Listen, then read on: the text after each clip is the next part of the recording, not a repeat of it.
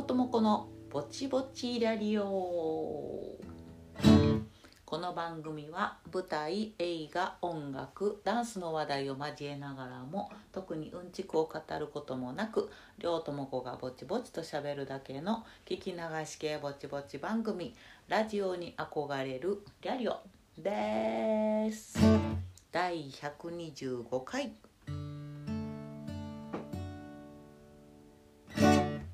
はい第125回2023年3月第2週目の放送です。はい少しお静かめにお送りをしております。お察しの通り夜中です。はい。まあこもごも事情がありまして夜にしか撮れないというスケジュールになりましたもんで。無理くり、えー夜中に撮っておりますね。今日付を てっぺん超えたあたりのお時間でございますので、えーギターの音もつまびくように 静かにしていきたいと思います、はい、さらに眠気を誘うリャリオでございます。はい。えーということでねまあ、これを収録しているのは、えー3月5日なんですけどあの WBC の、えーねあの日本代表が、えーダルビッシュだ大谷だやいのやいのと、えー盛り上がっておられますですよね。という中ですね、えーまあ、大谷君が、えーチームに合流しましてですねまあ本日3月5日の、えー阪神戦の練習試合ね日本代表日本代表と阪神タイガースが練習試合をするというのから大谷君が、えースタメンでデビューするとね出場するとっていうようなところに、えー当たっておったわけですよ。でも阪神阪神の試合からかいみたいなね で大谷君が合流するまではなんかやっぱりそこまでこうあら日本代表そんなに盛り上がらないのかなっていうようなねちょっと中日に負けてみちゃったりとかしておやおやっていう雰囲気やったのにまあ大谷君がスタメン出場するともう雰囲気がガラッと変わるよね。でも いや阪神決して調子悪くなかったですよ。すごい良かったん。あのピッチャーのね佐伯君もめっちゃ良かったんで。めっちゃ良かったんけど、えーその佐伯君からですね大谷君がですね、えースリランホームランを打つわけですね。見た？見たな？あのスリランホームラン見た？なんかもうお前長嶋茂雄かみたいなすごい意味不明のホームランやったよね。もうすごすぎて笑けてもうて。あのあの完全にボール球やったんです。佐伯君が結構いいフォークボールやったと思うんやけどスッと落ちる球をあの投げてきて、まあ、普通の選手やったら合わせられへんであの見送り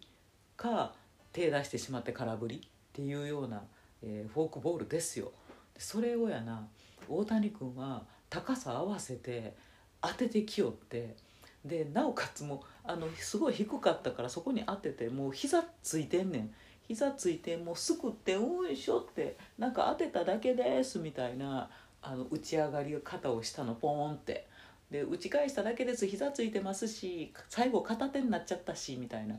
ていう振り抜き方で打ったんやけど。だから普通パッて見たら普通の選手やったらもうふわーってあのフライになってファールかまああのあの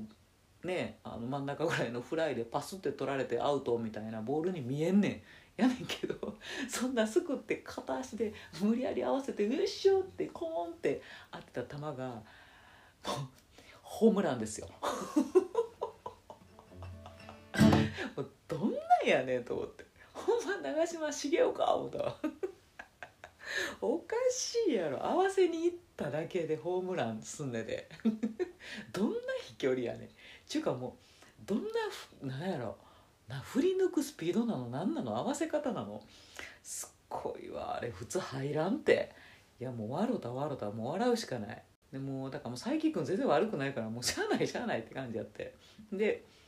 って言うてたら、えーと、もう一回打席が回ってくるその次の打席ではさ、えー、阪神タイガースの富田君ですね。富田君もね良かったんですよ。結構良くてあの決して調子悪かったとは思えへんねんけど富田君からもまたスリランホームラン。これは綺麗に綺麗にパスって綺麗なフォームであの振り抜かれましたね、えー、綺麗に入っていきました。2段目に。上の段にボンって入っていきましたね。いやすごいわ。またツーランホームラン。もう2打席連続ツーランあじゃあスリーランホームラン、えー、2打席連続スリーランホームランとかおかしいやろ。もう漫画や。漫画。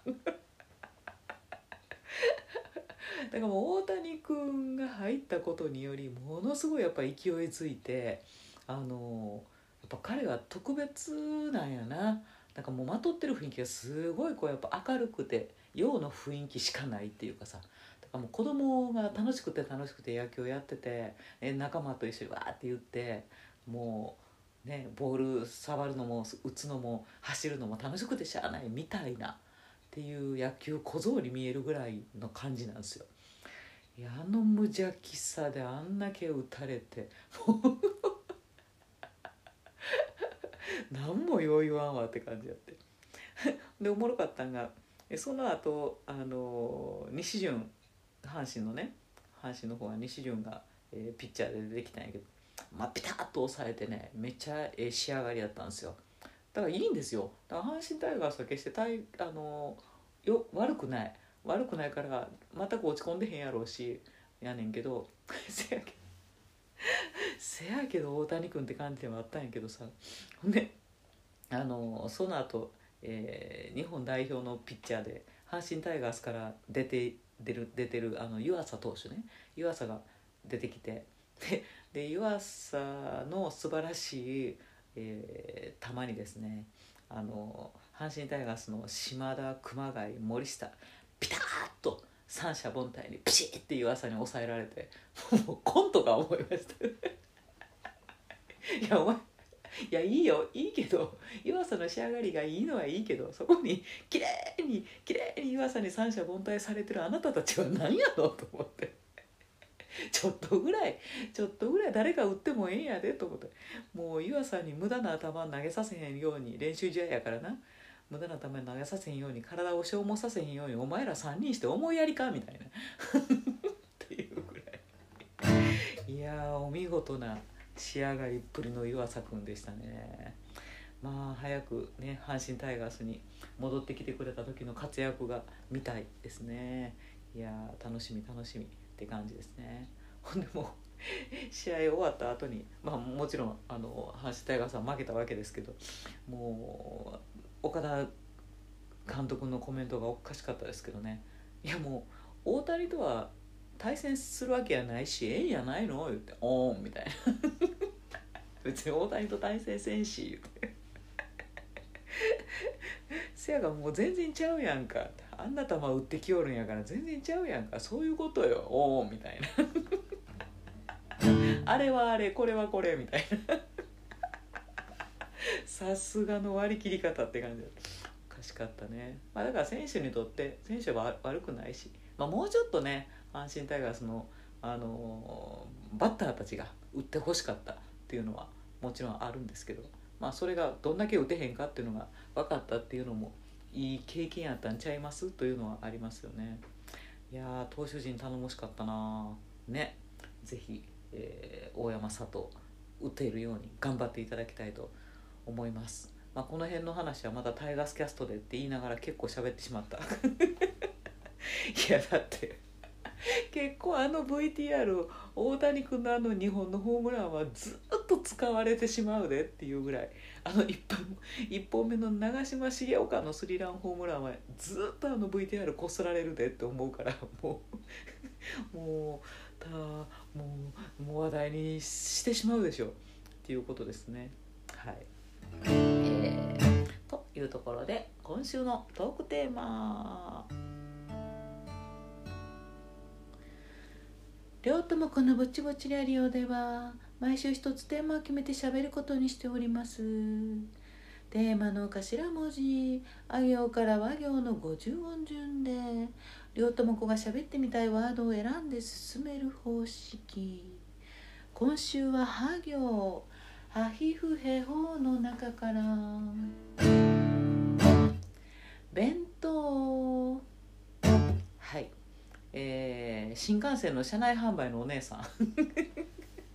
温かいコーヒー幕の内弁当。おつまみビール。アイスクリーム。いかがでしょうか。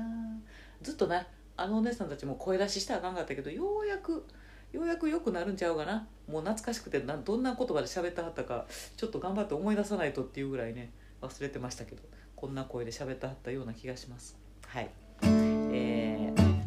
ということでお弁当ですね。お弁当っていいよね。もうお弁当大好きです。あの人によってはこ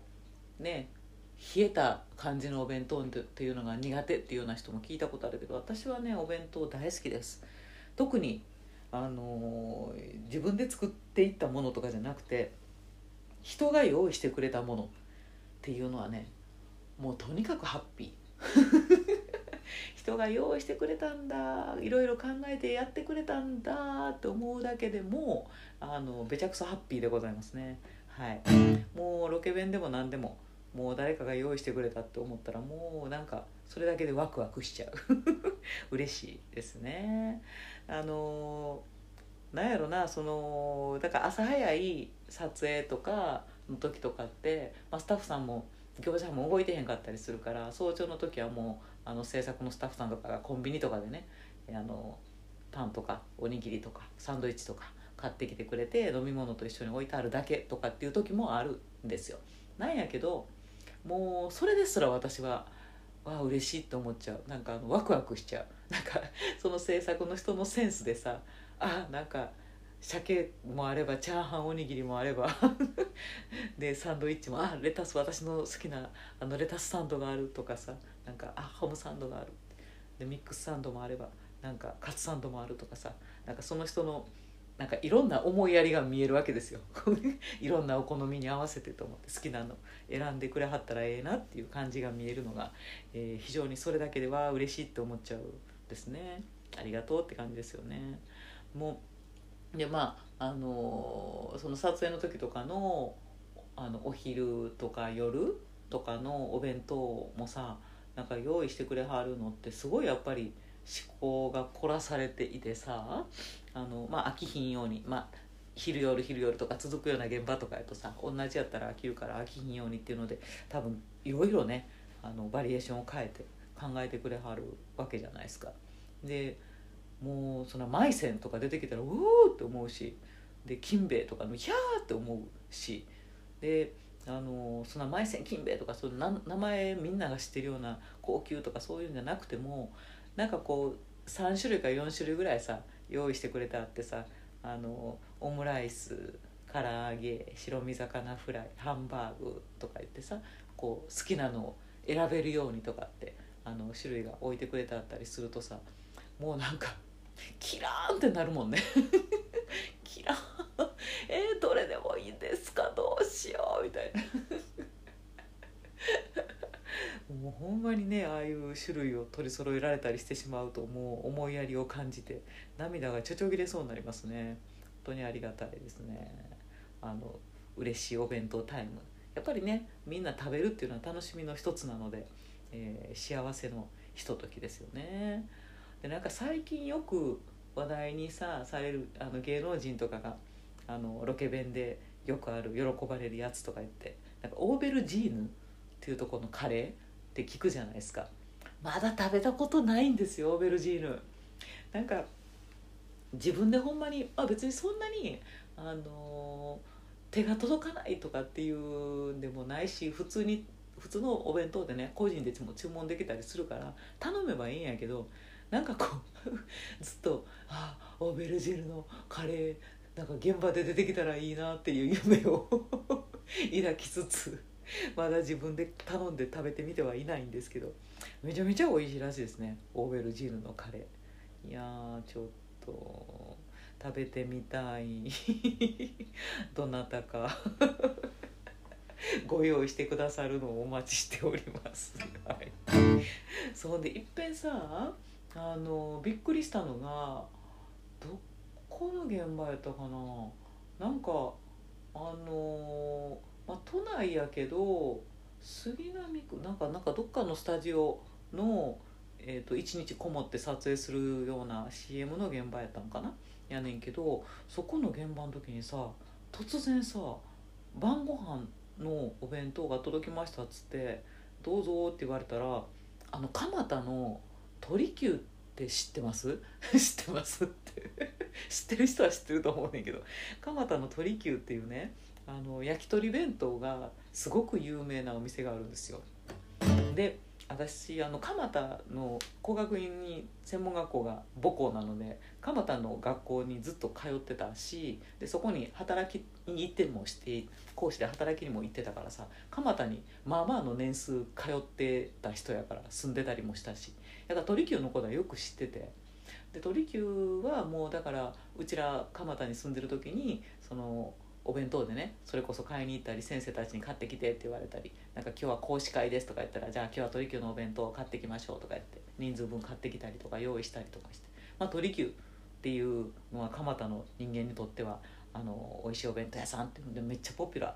ーやったんですよ。で私もすごい好きで焼き鳥弁当家に持って帰っても美味しいんです。竜田揚げが入ってるやつがあったりね焼き鳥が入ってたりねいろいろするんですけどでそのお弁当がさ突然その撮影現場に鳥久のお弁当が現れたからえっ、と思って。全然蒲田に近いとこじゃなかったからさ。えなぜ鳥久と思って。こんなん出してくれたりするんや。すごいなここのスタッフさんと思って。てんやけどなんか調べたら割とロケ弁で鳥久っていうのはすごい人気があってやっぱスタッフとかもあの好きな人が多くてあの今日あれがええなみたいなっていうふうに言わはる人もいるぐらい。らしくって。あそうなんや。と思って。鳥久すげえと思って。もう蒲田のすごい老舗でなんか別にそんな大きい店構えとかでもなくてほんまに「お持ち帰りです」みたいな感じで「おばあちゃんがやってるんですか?」みたいな。なんかそんなに大きくない店舗でねお持ち帰りっていう感じでちんまりやってはったからまさかそんなあのロケ界で人気であちこちにあの運んでいってはるって知らんくてね。ああそうなんや。鳥久ってすげえって。その時びっくりしましたね。ね。であの用意する側のさあの制作スタッフっていうのも私は何回もあの入ったことがあるので、えーその用意する側の苦労というのがよくわかるっていうのもあります。だからこうちょっとしたこと準備してくれてることになんか異常なありがたみを感じるのかもしれないんですけど なんかそんぐらいやっぱりね選ぶ方っていうのは気を使うんですよね何でもいいっていうわけじゃないって思ってしまうからねやっぱり。でもうさそのやっぱり予算があるしであとそのキャストやったりスタッフの人の好みやったりもあるしでもう個数足りひんとかもう論外やから足りひんかったらもうみんな 殺伐としてしまうからさやっぱりこう余裕を持って頼まなくっちゃっていうのもあるしで届くタイミングもうじゃあお昼にって言ってさ撮影がお昼に必ず休憩に入るとは限らへん。であのじゃあ遅めにしとくかって言ったらさいやちょっとじゃあもうここでキリがいいんであのまだ昼じゃないけどもう10時半下手したら10時半とかやけど、まあ、ここでもう休憩取ってあとは夕方までぶっ続けしましょうとか言って休憩が巻いたみたいなこともあるから まあまあ早いめに全然早いめに届けとかなあかんっていうのもあるし。でもな夏場やったら置いといたら傷んだらいかんから保存する場所とかも考えやなあかんしね。とかいうのもあってさすごいやっぱりお弁当ってあの大事なんですよ。現場で現場の中では飲み食いのものっていうのは非常にケータリングというのは大切でですね気使うんですよね。でこの間この間某某踊りの先生の会の制作をちょっと手伝ったんですけどその時の弁当のお好みがすごい私には難しかったんですね。で先生がやっぱりあのどんな感じっていうのをスタッフにこういう感じのを出してあげたいみたいなイメージがあるからさ、まあ、それを尊重させてもらいたいからさ「どんなんですか?」って制作スタッフみんなであの調査するんやけど、まあ、先生の言い方としては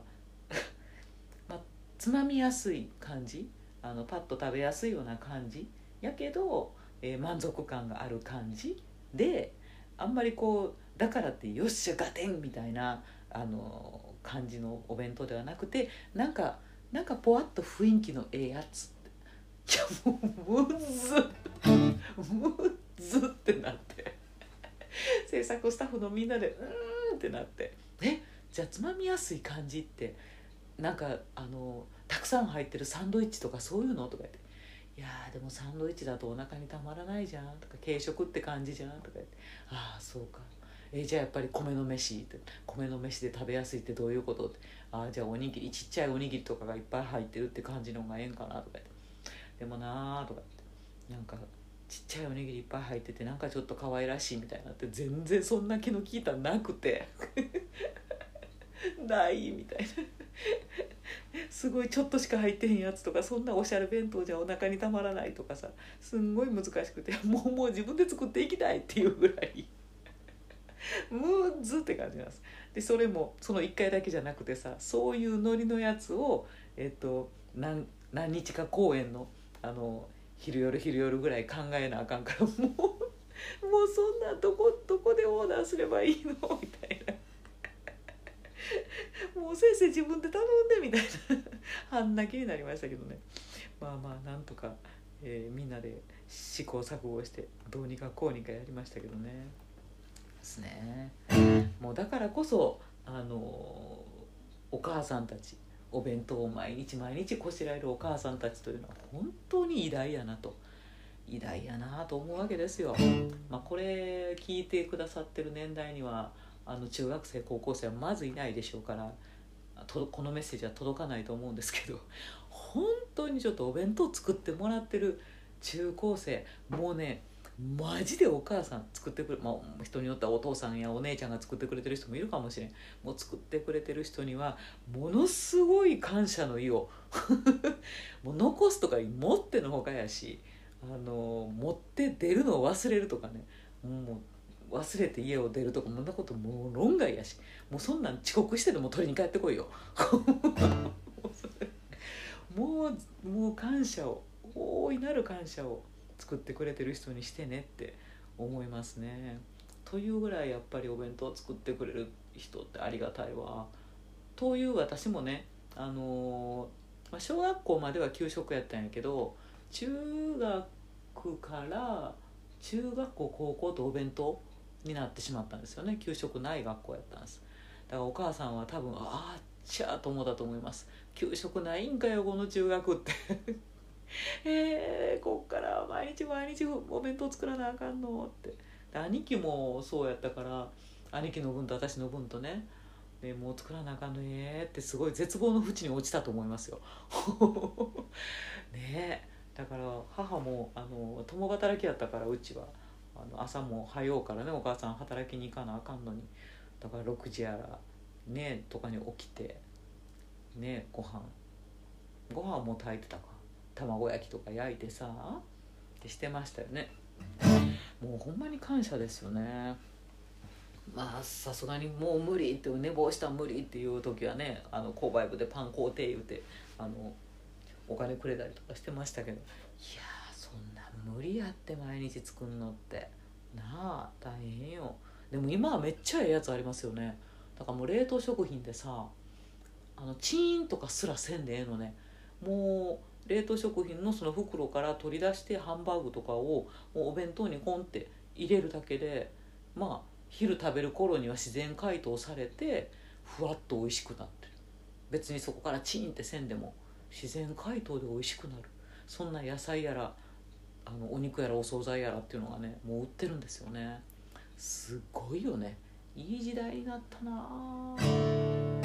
まあ、ただねその1個作る分とかやったらそんなんでええねんけどもう家族4人分作るとかやったらなそんなんの方がコスト上がってしまうんやろうからなんやったらもうザーッと卵焼きいっぱい焼いてあの4人にカッと分けてやった方がええわいってなったりするんでしょうけどね。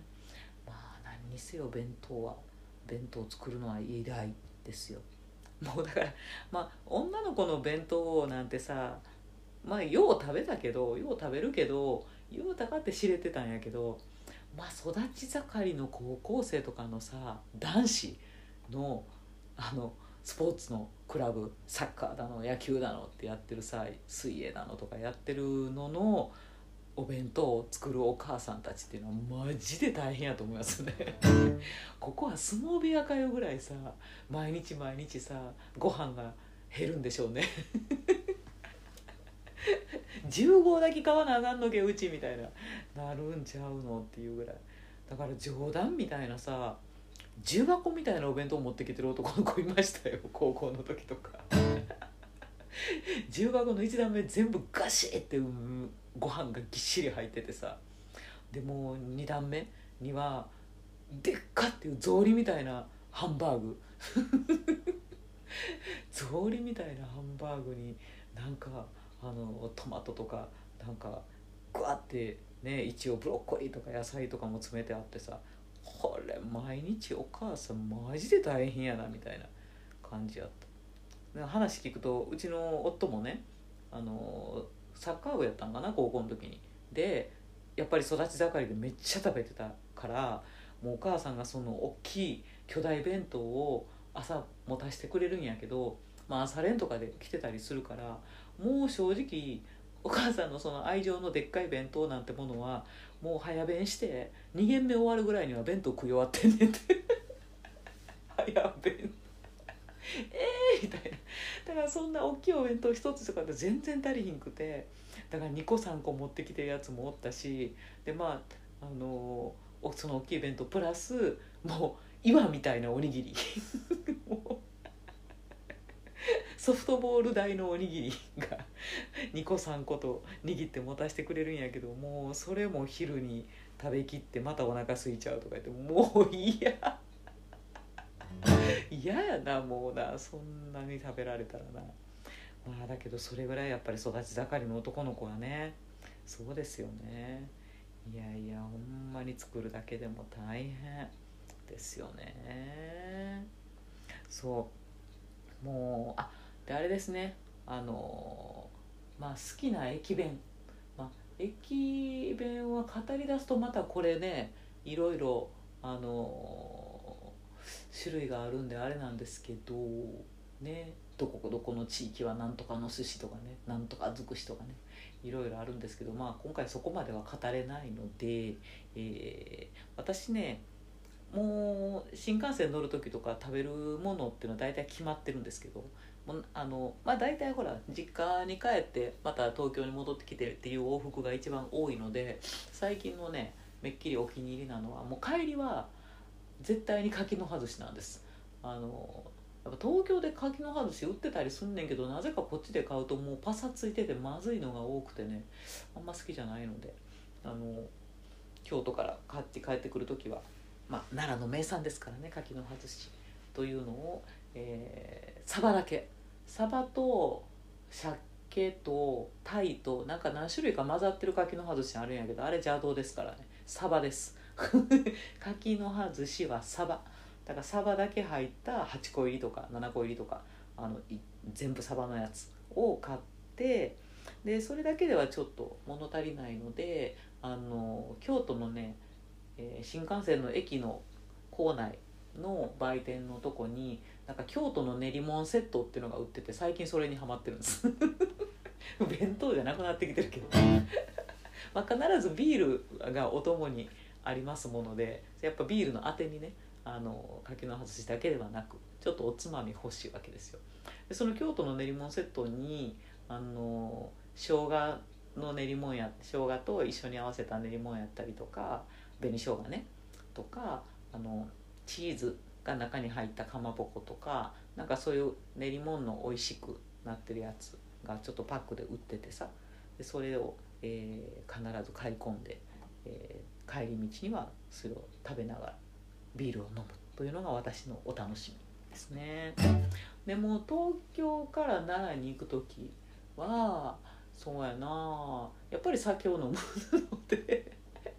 あんまりこうご飯っていうお弁当よりはあの焼き鳥弁当とかでこう焼き鳥を楽しめるようなとかねにしたりとかあのなんやあ穴子とかなんかねとかちょっとずつおかずが入ってる幕の内とかねなんかそんなようなあんまりメシメシしてないやつましてやサンドイッチとかでは全然ない やつを、えー買って食べますね。だからあの駅弁では昔あっていっぺん廃盤になったけどまた復活しているあの峠の釜飯ってあったじゃないですか。あれすごいやっぱ私釜飯好きで峠の峠の釜飯大好物だったんですけどえなくなったん？って寂しかったんやけど、まあ、ちょっとね駅弁フェアとか行くと手に入ったりするので、えーそういう時は買ったりとか食べたいなと思いますね。あと普段やっぱり食べれへんものを見ると地方に行くと食べたいなと思いますよね。あのカニ尽くしとかさ。なんかあんまり普段食べられないようなやつが乗ってると嬉しいなって感じですね。はい、えー皆様はどんなお弁当の思い出がございますでしょうか？なんか蓋開けてびっくりのおかんの弁当とかっていうのを時々ツイッターとかで見かけますけどね。あのめっちゃ喧嘩して家出てきたらガッて開けたらサバ缶だけが入ってたとか。そんなサバトマトマトが丸ごと入ってるだけだったとか。もうそれはもうなあ衝撃やよな。お父さんのお弁当と私のお弁当が入れ違っていましたとかいう程度やったら可愛いんやけどさ。開けたらサバ缶はちょっとショックやわ。そんなようなね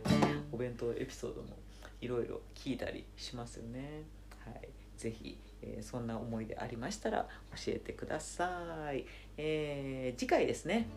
次回のトークテーマは「マミムメモ」ということで、えー民間療法ということで喋ってみたいと思います。えー、ツイッターでは「ハッシュタグりょうともこ BBRR」でつぶやいていただけたら嬉しいです。そう最近ねあのーツイッターでえっ、といろいろご感想をねあの書いてくださったりとかあのこういうの私もありましたよとか書いてくれてはるっていう人が、えーいらっしゃったりしてとても嬉しいです。ありがとうございます。であのできましたらばあの両ともこう BBR をつけていただくか、えっと、リプライに書いていただくかダイレクトメールでいただけたらあの読みこぼすことがないんですけどあのあツイッターもぼーっとしてあんまりちゃんと追ってないとですねこう私のそのリアリオの今聞いてもらってるところからあの引っ張って、えー自分のツイッターとかに書き込んだりしていただくとさっぱり私書いてもらってることに気づかない時があるんですね。なので ぜひ、えー、両ともこう BBR をつけてみてください。そしたら比較的早くあの気がついて嬉しがることができます。はいですね。えーで告知、えータイガースキャストですね。えー多分518回かな、えー今上がってるかなっていうところに、え出演していると思われますのでぜひ聞いてみてください、えそしてフラメンコに出演しますのお知らせですね、えちょっと先ですが5月6日土曜日18時開演銀座ブロッサムホールですね、えスタジオトルニージョのフラメンコ公演「渦2」というものですね、えーなかなか白熱したあリハーサルが続いておりますですよ。はいぜひえー興味ある方はぜひぜひお声掛けください。よろしくお願いいたします。それでは皆様良い1週間をお過ごしください。りょうともこでした。